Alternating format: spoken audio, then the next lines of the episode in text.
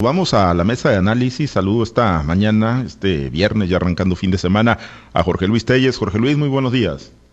Muy buenos días, Pablo César. Buenos días, Altagracia. Buenos días, Francisco Chiquete. Buenos días a todos. Gracias, Chiquete. Te saludo con gusto. Muy buenos días. Muy buenos días, Pablo César. Buenos días, Altagracia, a Jorge Luis y a quienes hacen el favor de escuchar. Gracias, Altagracia. Muy buenos días. Buenos días, Pablo. Buenos días, compañeros. Buenos días a todos nuestros fieles radioescuchas. Gracias. Pues ayer tocábamos el tema, ¿no? A propósito del tercer informe del presidente Andrés Manuel López Obrador y hacíamos, pues, incluso esta especie de pronóstico sobre lo que pasaría con el tema de la revocación de mandato. Pues ya hoy temprano el Senado de la República aprobó la ley en la materia, la ley de la revocación de mandato y ya tenemos pregunta, ¿no? Yo creo que finalmente, pues, fue una decisión salomónica para evitar mayores problemas. La pregunta que quedó, ¿estás de acuerdo en que el presidente Andrés Manuel López Obrador se le revoque el mandato por pérdida de la confianza o siga en la presidencia de la República hasta que termine el periodo? Y las opciones, pues va a haber para todos, ¿no? Para los que están a favor de que siga eh, y a favor de que se vaya. Y bueno, pues Jorge Luis, sí va a haber finalmente, todo parece indicar consulta para la revocación de mandato del presidente Andrés Manuel López Obrador. ¿Qué te pareció la, la pregunta más clara que la consulta de los expresidentes? O bueno, pues también ahí queda medio enredosa, se apega los, a las disposiciones legales y además pues creo yo que encontró, ¿no? Finalmente consensos entre las diferentes bancadas ahí en el Senado, Jorge Luis. Yo creo que no, yo creo que esta pregunta está muy clara y las respuestas, las propuestas de respuesta también. La número uno, que se le revoque por pérdida de confianza. O sea, este sería sería el sí, ¿no? O que siga, que siga al frente de, su mandato, sería la, opción dos para, para, la ciudadanía consultada.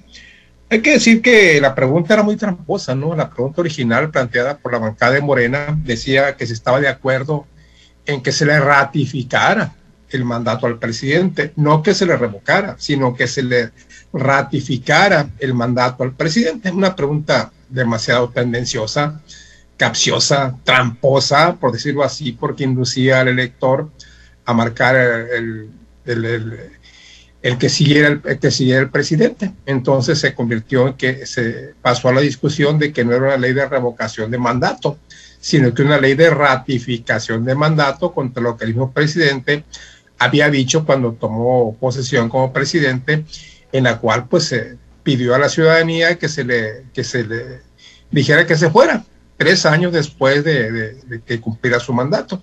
Son tres años y, y, más, finalmente, no son los tres años cumplidos. También hubo muchos intentos en este en esta guerra que hubo entre las bancadas. El presidente también llegó a proponer que la consulta popular se hiciera en las elecciones constitucionales de junio pasado, Finalmente llegaron, a un acuerdo los, los senadores de la República y qué bueno que así sea, ¿no? Esto demuestra que cuando hay voluntad se puede consensar. Y esto es un poco, ¿no? Con lo que yo, no estoy de acuerdo con muchos analistas que dicen que el presidente fue muy conciliador, que fue muy concertador en su mensaje presidencial del, lunes del día primero pasado yo creo que fue al revés. El presidente desde que comenzó, comenzó arremetiendo contra lo mismo, contra los fifís, contra los neoliberales, contra los conservadores, desde el principio, desde el principio, antes de, de tener una introducción en su informe. Pero después eh, eh, algunos analistas llegaron a la conclusión de que había sido concertado el presidente. Yo creo que aquí sí hubo concertación entre el Senado de la República y pues ya es cuestión de forma, ¿no? Que la minuta llegue a la Cámara de Diputados para que transite, para que sea aprobada. Y yo creo que será aprobada pues sin mayores complicaciones porque en, el, en la Cámara de Diputados no, es, no, está, eh, no tiene la mayoría calificada, tampoco la tiene el Senado, pero tiene mucho menos porcentaje de diputados que los que tenía en la legislatura pasada Morena y sus aliados. Hace la mayoría, sí, hay que recordar que se hace la mayoría, la mayoría simple, 50% más uno, pero no, pero únicamente con el apoyo, con el voto de los partidos, Partido del Trabajo y Partido Verde Ecologista Mexicano, que vienen siendo sus aliados. Yo creo que no va a haber, no va a haber mayor problema para que pase en la Cámara de Diputados y, pasará a que, a que se expida la ley, que sea publicada en el diario oficial de la Federación Y a partir de entonces, el Instituto Nacional Electoral, que será el que organiza la elección, no se dijo cuál es el precio, pero se habla de 5 mil millones de pesos que costará la consulta, lleve a cabo la promoción correspondiente para que la ciudadanía participe, participe en la consulta popular que, que tendrá lugar exactamente 90 días después de que se publique, de que se publique la ley. Y también tendrá un plazo, no sé cuál es el plazo, para que la ciudadanía el 3% de la ciudadanía pueda, pueda llamar a que, se, a que se lleve a cabo esta consulta. Si no se logra el 3% en un plazo determinado, entonces no va a haber, no va a haber consulta. Y si hay consulta, hay que recordar que se ocupe el 40% de participación para que la ley tenga efecto. Entonces todavía falta tiempo, pero yo creo que esto está caminando. No creo que tenga ningún problema en la Cámara de Diputados. Lo que sí veo problema es eh, aunque los partidos políticos se comprometieron a participar, en que se logre ese 3% de personas que deben de pedir la revocación de mandato y luego juntar el 40% a la hora que se lleve a cabo la consulta popular. Muy bien, pues ahí ahí quedó y se alcanzaron se alcanzaron esos consensos, eh, esos eh, acuerdos parlamentarios, chiquete, donde bueno, a juicio de algunos senadores, como lo dijo Claudia Ruiz Maciú, se lograron solventar las inconstitucionalidades de la propuesta original aprobadas en la comisión dictaminadora. Otro tema que traía Morena impulsando fuerte era que el presidente pudiera opinar, pudiera estar hablando de sus logros sobre los avances de su gobierno en, el lapso de pues, los días previos ¿no? a la consulta, pues obviamente para influir en el ánimo de los mexicanos, se, retiró esto también, una reserva que había planteado también la, senadora Olga Sánchez Cordero, la exsecretaria de Gobernación. Y bueno, pues se alcanzaron estos acuerdos, chiquete, ¿cómo, cómo los ves? Y en el término de la pregunta, ¿cómo quedó diseñada finalmente? Lo veo muy positivo, Pablo César. Creo que el país avanza, el país gana con una actitud conciliadora de esta naturaleza. Yo, sobre todo partiendo de dos hechos que me parecían muy inquietantes. Uno, la actitud de la senadora Olga Sánchez Cordero, quien dentro de Morena advirtió que no se daría un paso atrás en la pregunta propuesta por el propio Morena. Es decir, preguntarle a la gente si estaba dispuesta a ratificar al presidente en lugar de preguntarle si estaba dispuesta a la revocación. Y la otra, una expresión del propio presidente, unas semanas atrás, quien dijo, que no se necesitaba ni dinero ni al INE, que con el dinero de los salarios de los altos funcionarios del, INE y con la participación de la sociedad organizada por la presidencia, podía llevarse a cabo la consulta. Eso me pareció una de las amenazas más graves a la estabilidad democrática del país. Entonces todo esto queda superado. A lo mejor fue un torito del presidente, pero yo creo que en el fondo es la aspiración, tener un manejo tan absoluto de las elecciones que ni siquiera sea necesario un organismo autónomo como el Instituto Nacional Electoral. Entonces creo que se superan estas cosas y que el país gana, porque además pues tendrá que haber continuidad en esta actitud frente a otros temas importantes de la nación.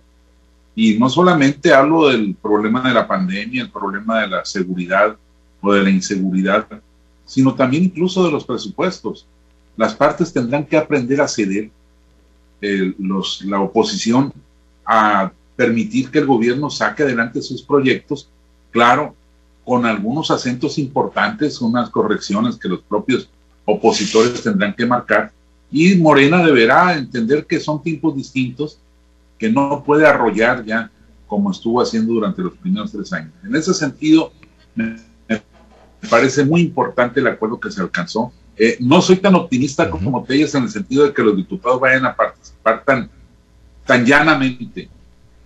Hay que recordar que en la Cámara de Diputados están más representadas las partes más radicales de Morena. Y hay gente ahí que estará inconforme porque no se aprobó la pregunta que había sugerido el presidente de la ratificación. Entonces me parece que ahí podrá haber algunos jaloneos. Creo que se va a trascender porque a la presidencia le importa mucho alcanzar esta, esta, pues esta meta de la consulta y entonces deberá sacrificar esa, esa comodidad en la que se había metido de evitar el cuestionamiento de la pérdida de confianza. Creo que Morena está exactamente igual que el PRI, exactamente igual que el PAN. No le gusta la autocrítica, no le gusta la, la expresión dura y entonces prefiere tratar de imponer. No lo logró en esta ocasión y esperemos que ya no sea así. No solo por Morena, sino porque ninguna fuerza política debe imponerse a las demás. Tiene que haber diálogo, tiene que haber consenso. Para eso son los congresos, para parlamentar y para llegar a acuerdos en beneficio de la sociedad. Esperemos que ese sea el propósito. Lo lees así, Altagracia, como, bueno, pues el, paso hacia la conciliación, digámoslo así, la negociación parlamentaria, como lo dice Chiquete, la, claudicación de Morena y sus mayorías, eh, pues en el avasallamiento que venían haciendo ahí en el Congreso de la Unión.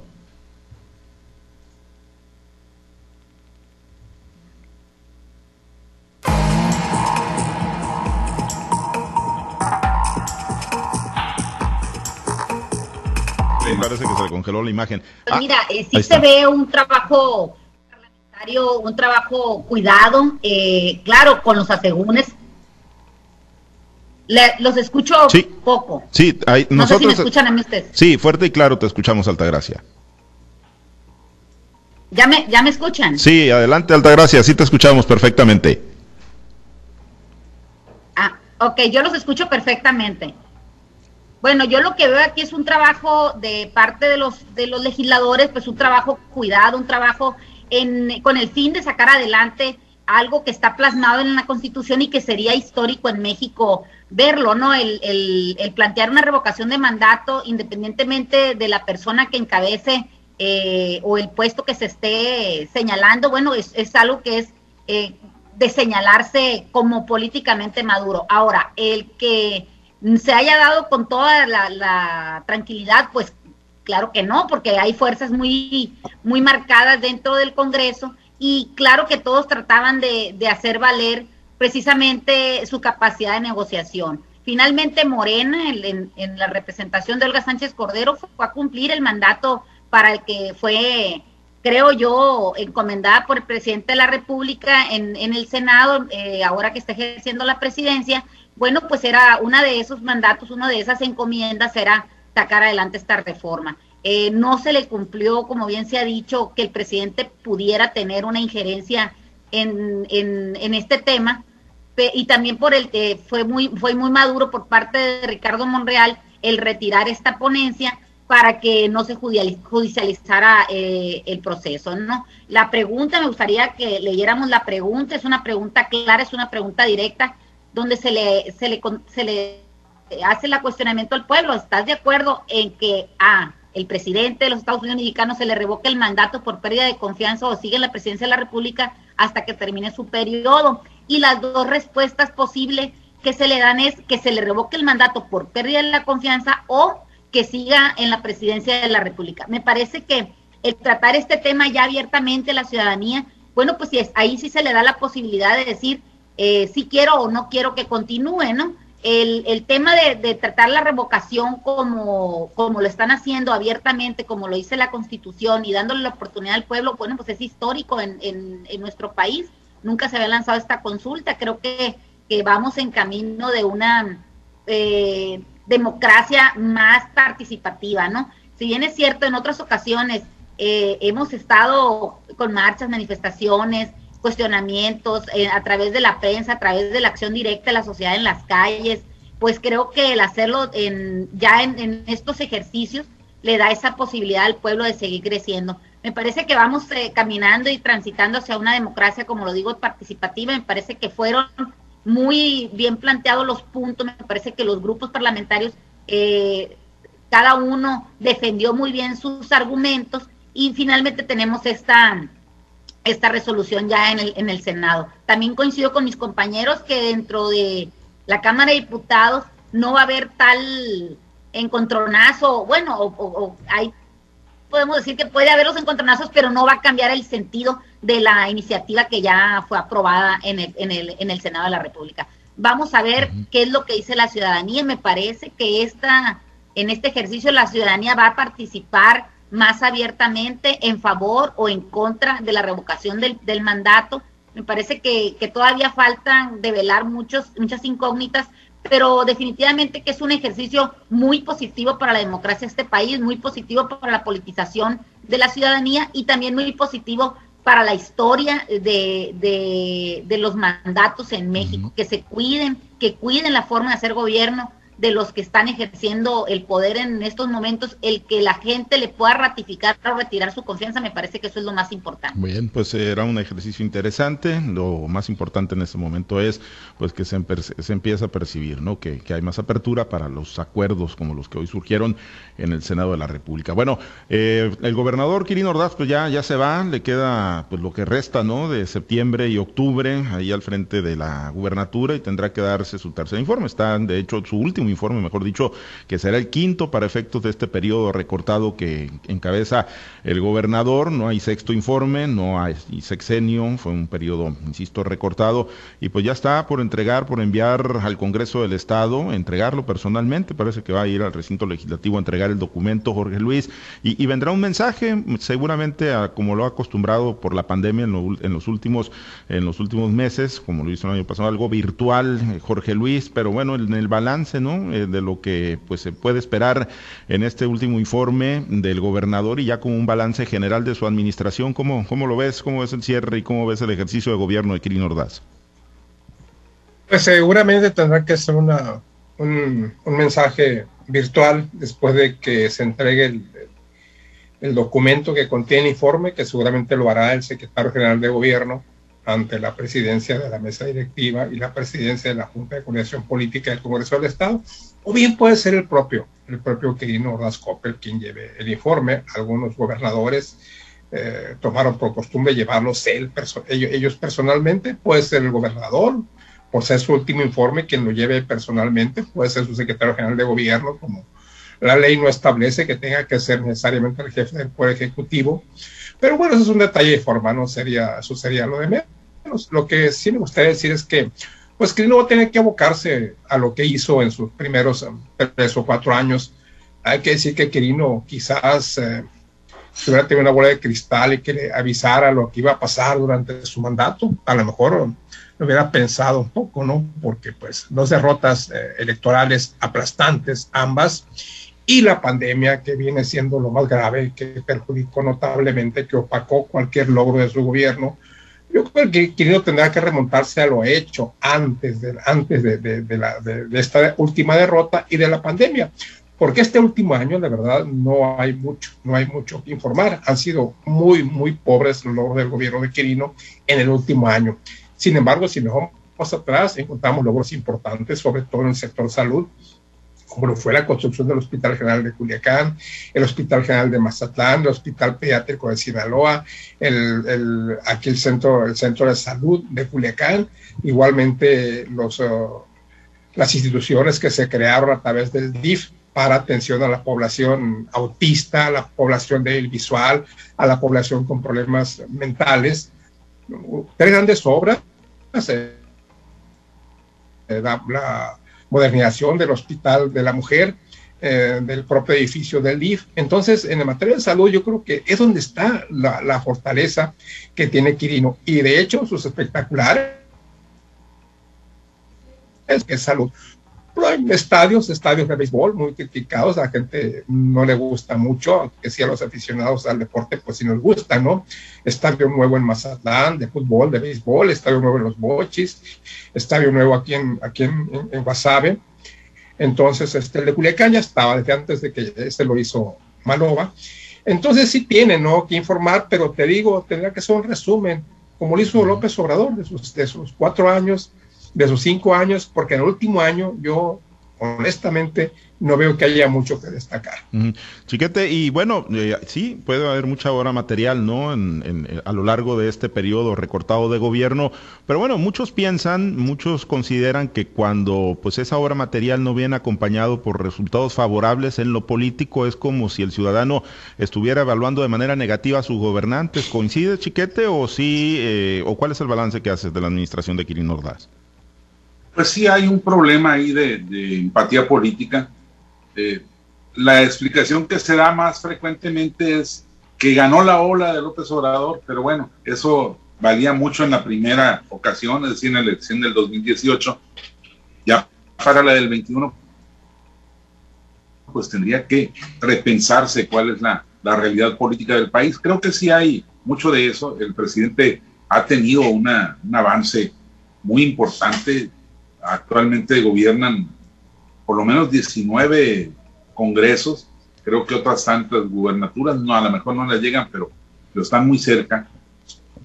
Y entonces, pues es un elemento a, considerar, pero también es cierto que hay, hay un problema de comunicación, porque en efecto, y no me refiero a la comunicación social, sino, sino a la comunicación política que se dio a lo largo del, del quinquenio, de casi quinquenio, porque perder estas dos elecciones así tan, tan apabullantemente, pues sí, sí es un, un problema muy fuerte para la pues para la personalidad de los gobernantes, para el currículum de los gobernantes. En cambio, sí habría que decir que la, la obra material es muy importante. Incluso eh, en este último año, que ha sido tan de vacas flacas, ha habido este, una cantidad importante de proyectos y no solo en, en, las ciudades grandes. Una de las propuestas o de los propósitos de Quirino desde el principio de su, de su candidatura era atender las sindicaturas y varias de estas fueron atendidas efectivamente, fueron incorporadas al desarrollo urbanístico del Estado. Eh, habrá que ver qué pesa más al final. Yo creo que es muy importante la obra material de Quirino, tanto en salud como en infraestructura. El, el asunto de los estadios, por ejemplo, que es tan debatido a nivel político más que a nivel de la sociedad, eh, tiene su importancia en el desarrollo económico, eso, es infraestructura financiera que tienen los, los municipios son servicios para la población. Pero pues habrá que ver este, si al final de cuentas pesa más lo político. Yo creo que habrá que esperar a ver el desempeño del próximo gobierno para hacer las comparaciones. Por lo pronto, eh, Quirino hizo una obra material muy importante rescatando la situación financiera que Maloba había dejado hundida en Sinaloa. Y eso es una cosa que, que no pinta políticamente, no le dice al, al, ciudadano que se actuó bien, eh, ni mucho menos, simplemente es algo que no se nota, pero, pero es importante para el Estado una economía saneada, una, una atención a, la, a los problemas pues, eh, elementales, los de salud. Eh, habrá que ver qué, qué valoración hace la ciudadanía y sobre todo qué comparación hay con los nuevos gobiernos, porque por ejemplo el de Rocha tiene toda la mesa servida para, para poder salir adelante, para tener resultados muy, muy importantes. Tiene todo el Congreso a su favor, tiene el Congreso Federal, tiene el gobierno federal en todo su conjunto, son correligionarios, pero tiene Rocha el problema de que el presidente no es un hombre suelto ni siquiera con los suyos. Así que también tendrá que enfrentar esta, esta situación y ahí empezaremos a ver cuáles fueron los, los resultados comparables de Quirino Ordaz en relación con otras administraciones. Pues ya, ya lo veremos y obviamente también pues ver eh, en función de su mensaje ahora que está entregando el último informe de gobierno Altagracia. Y bueno, pues a tu juicio, ¿qué pesa más en un gobernante? ¿La obra política y social o la obra material? Que seguramente pues sí tendrá un stock importante para presumir Kirin Ordaz. Bueno, creo que las dos cosas son muy importantes y sería difícil separar una cosa de la otra, ¿no? Lo más importante, como se marca aquí, es que el gobierno de Kirin Ordaz Coppel fue ese puente conciliador entre el gobierno y la ciudadanía. Recordemos que hacia adentro del gobierno había mucha inconformidad por el tema del manejo de los recursos, de las retenciones que se le había hecho a los a, los trabajadores de ciertas áreas de gobierno, incluso esas retenciones que tenían que ver con el pago de prestaciones al Infonavit, al, Fobiste, de prestaciones a las casas comerciales, donde se le retuvo por mucho tiempo ese dinero y no fue y no fue pagado y por lo tanto muchos de los trabajadores quedaron en el buró de crédito por, por la mala administración en este tema de, del gobierno anterior que era el de Mario López Valdés. También recordemos que había una omisión por parte del gobierno del estado en el pago de las retenciones eh, de salarios que se tenían que haber pagado a la Secretaría de Hacienda y no lo hicieron. O sea, ese tipo de cosas fueron muy marcadas y el gobernador actual, Guirino Ordaz Coppel, pues supo solventar y salir adelante con esto, no hacer las negociaciones suficientes y los pagos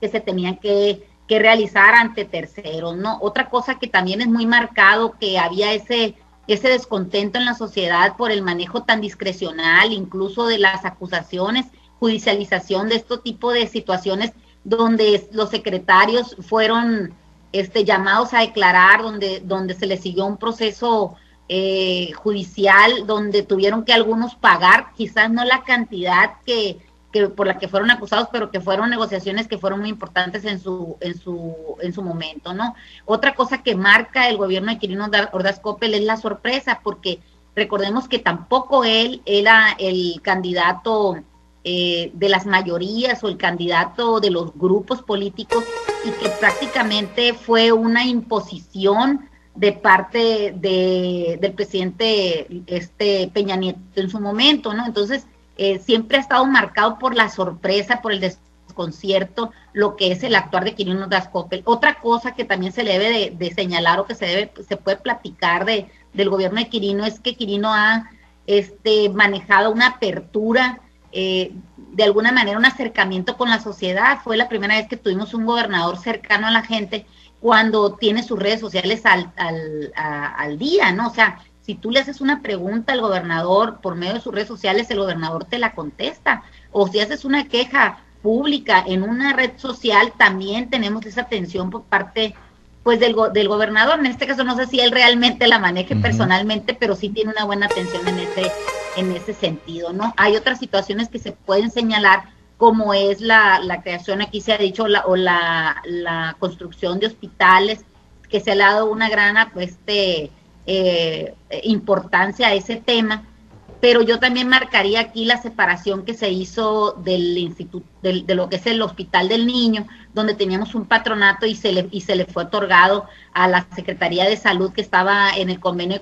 de, de, coordinación con, con, la Federación. Hoy tenemos que ese, ese hospital que fue nombrado, fue señalado mucho tiempo atrás como un hospital modelo en la atención de, la, de los niños, pues hoy va a irse al sector salud con, las repercusiones que todos sabemos que pueden ocurrir como la falta de atención, la falta de medicamentos y la falta oportuna de, atención para los niños. No hay muchas cosas que marcan el gobierno de Quirino Ordaz Coppel eh, tuvo tuvo a bien tener pues muchas organizaciones detrás de él que lo apoyaban, otras tantas que fueron desdeñadas, fue un gobernador pues empático con, con los grupos organizados de la sociedad también hay que reconocer el trabajo que tiene a su lado de la señora Rossi, que también ha sido pues bastante positivo en, en el gobierno de Quirino Rasco. Me parece que son más los aciertos que los desaciertos en este caso de Quirino. Eh, que puede hacer un mensaje, qué bueno que lo haga que haga un recuento, finalmente es válido, ¿no? Hacer un, cuando terminas un periodo,